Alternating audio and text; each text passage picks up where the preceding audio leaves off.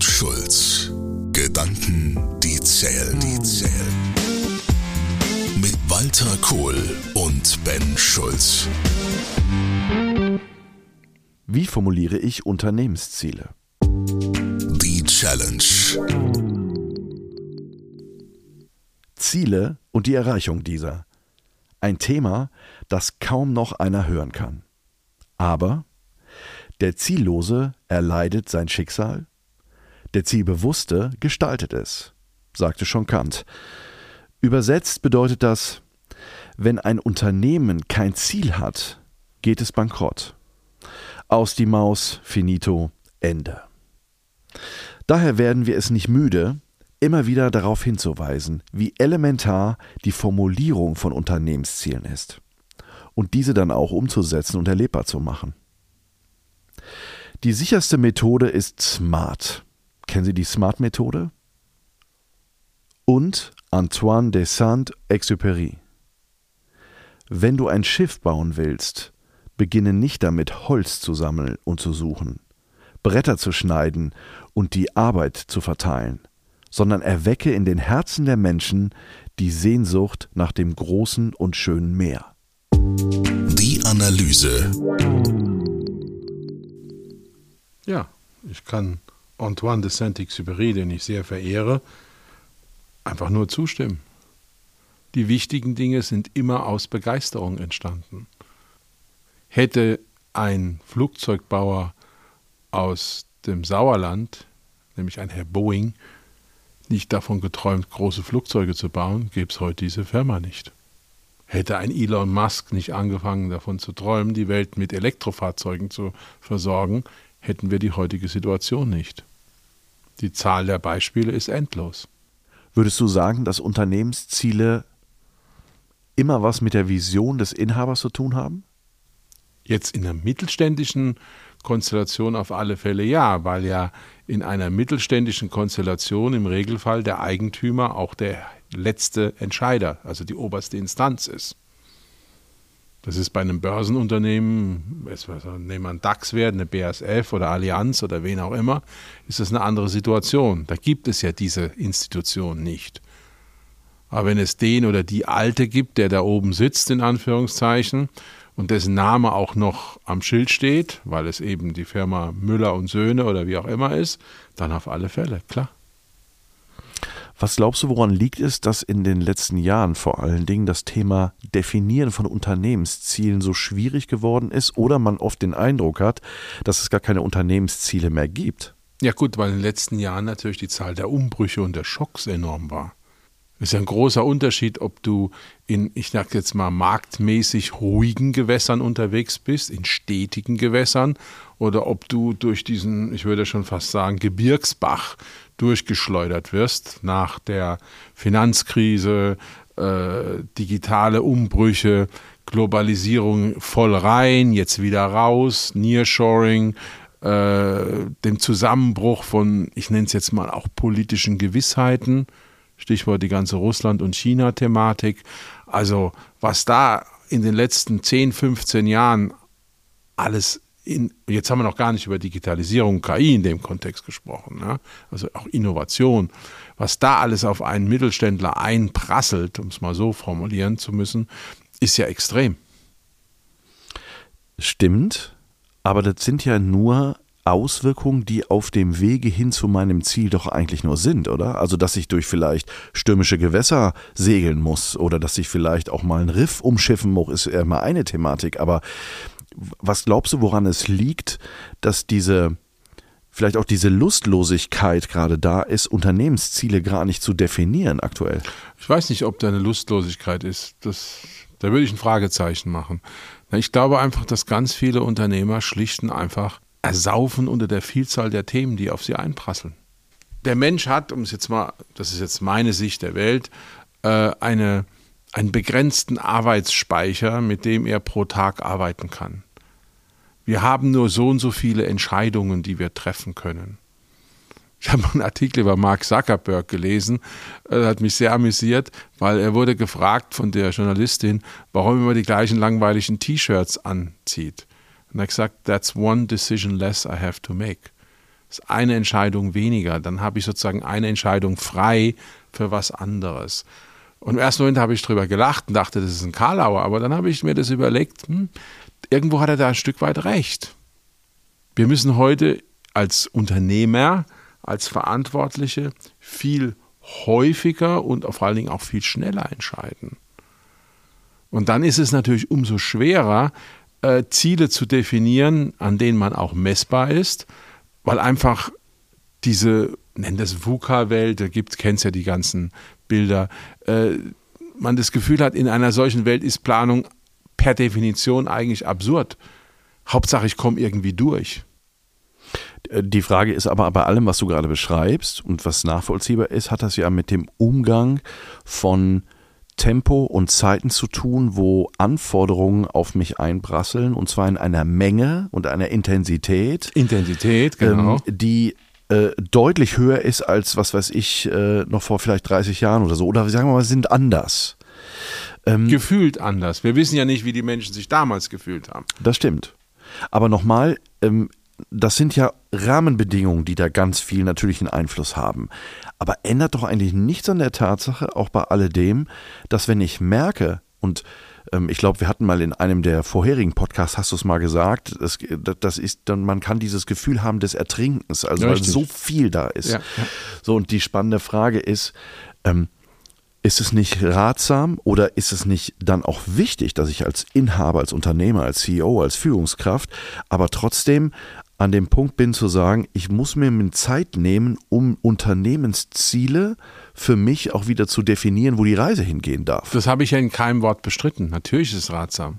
Natürlich sollte das passieren. Ich habe nur gesagt, was ist mein Eindruck, warum sich Menschen damit schwer tun heute? Glaubst du, dass es oft auch eine Ausrede ist, dass Menschen sich keine Ziele gerade setzen, weil sie sagen, naja, es geht ja gerade nicht, weil es kann ja übermorgen schon wieder anders sein. Haben wir ja erlebt die letzten Monate. Natürlich ist das ein, das Wort Ausrede ist mir ein bisschen zu hart.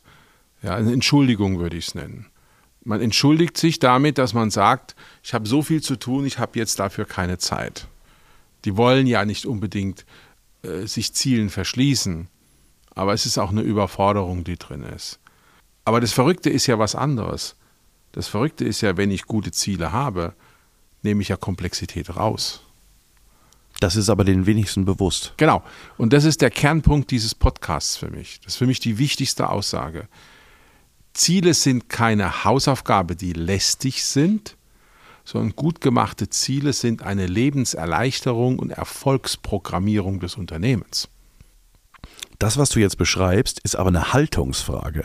Wenn ich die Grundhaltung habe, dass es mich Energie kostet, dass ich jetzt Ziele definieren muss und ähm, ich aus meinem, und da befinden sich ja viele aus dem Mittelstand, dass sie eher in einer reagierenden Rolle gerade hängen, als, wie in, sind, ne, als ja. wie in einer agierenden, also in der Gestaltungsrolle, äh, dass viele sagen, ja, wenn ich Gestalter wäre, könnte ich ja Ziele viel einfacher formulieren und dann geht mir das auch leicht von der Hand.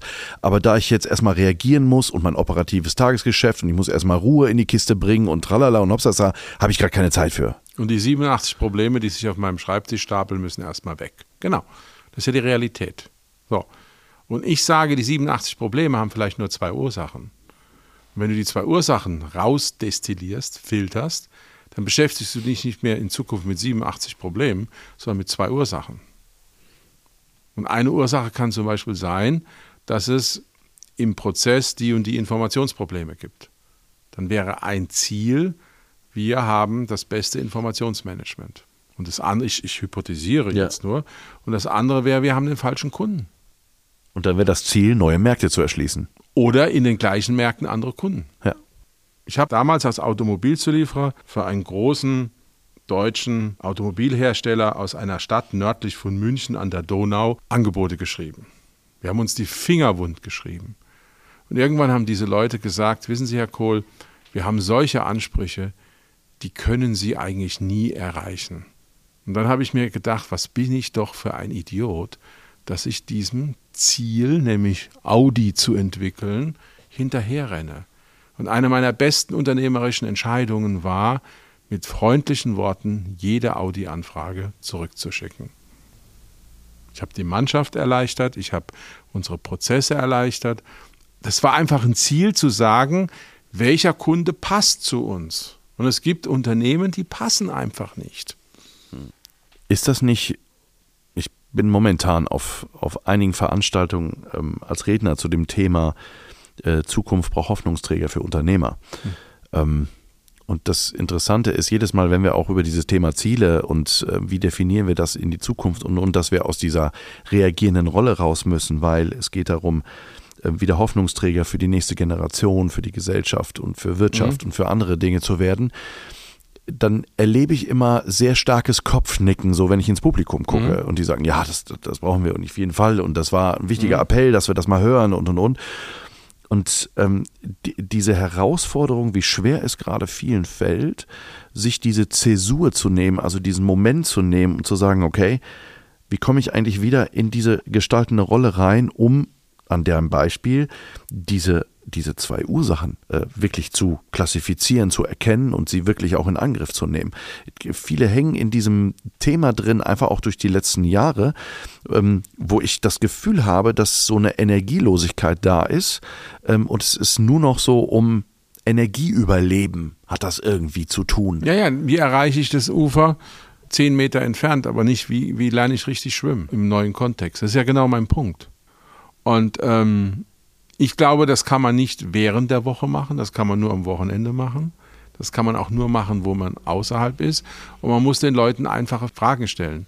Eine Frage ist zum Beispiel, nennen Sie mir die drei oder vier häufigsten Probleme, die Sie haben. Und dann kann man ja aus diesen häufigen Problemen abstrahieren, was sind die Ursachen.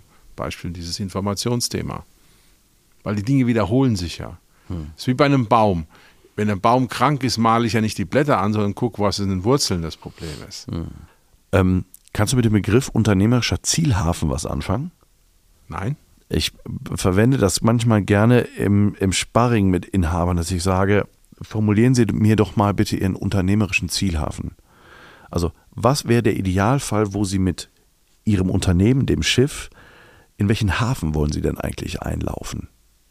Gibt es den überhaupt? Ich sag mal, ne, man kann ja von Hafen zu Hafen fahren, irgendwie auch mit Etappenzielen, keine Frage, aber gibt es das überhaupt und wie sieht denn der aus?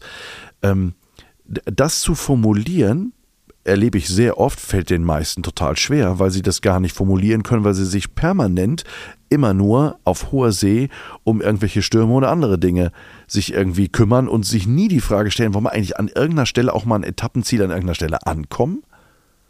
Ja, wann ist Erfolg? Das ist ja genau der Punkt. Ich würde die Frage erweitern um, was wünschst du dir für dein Leben? Als Unternehmer? Ja. Welches Leben willst du?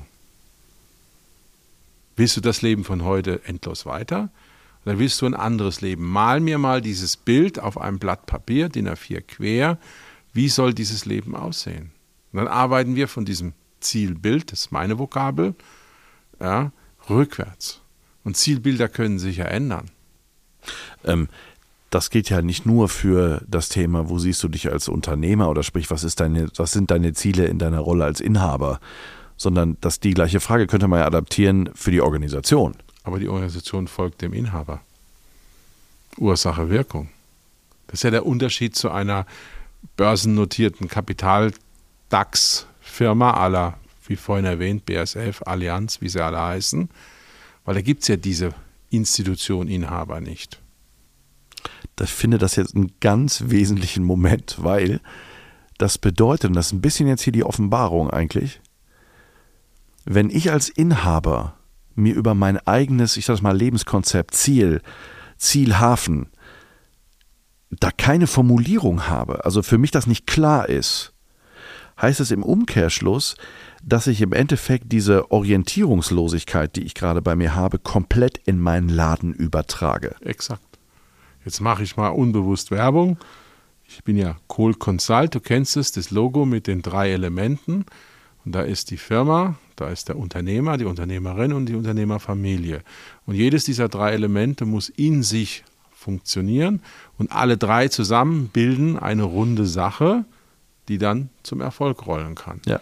Und wenn der Unternehmer mit sich nicht klar ist, dann strahlt das in die Unternehmung.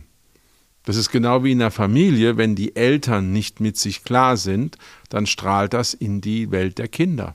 Das ist ein ganz einfaches Thema. Und ein Unternehmer hat ja auch das Recht, sich neu aufzustellen. Da gibt es ja auch super Beispiele, wo Menschen einfach für sich feststellen, so wie ich es bis jetzt gemacht habe, ist es nicht weiter der richtige Weg. Das kann ich total gut nachvollziehen, weil äh, in so einem Moment ähm, äh, war ich ja selber, wo die Entscheidung fiel, ähm, stocken wir jetzt auf auf 50 Mitarbeiter oder werden wir wieder kleiner? Mhm.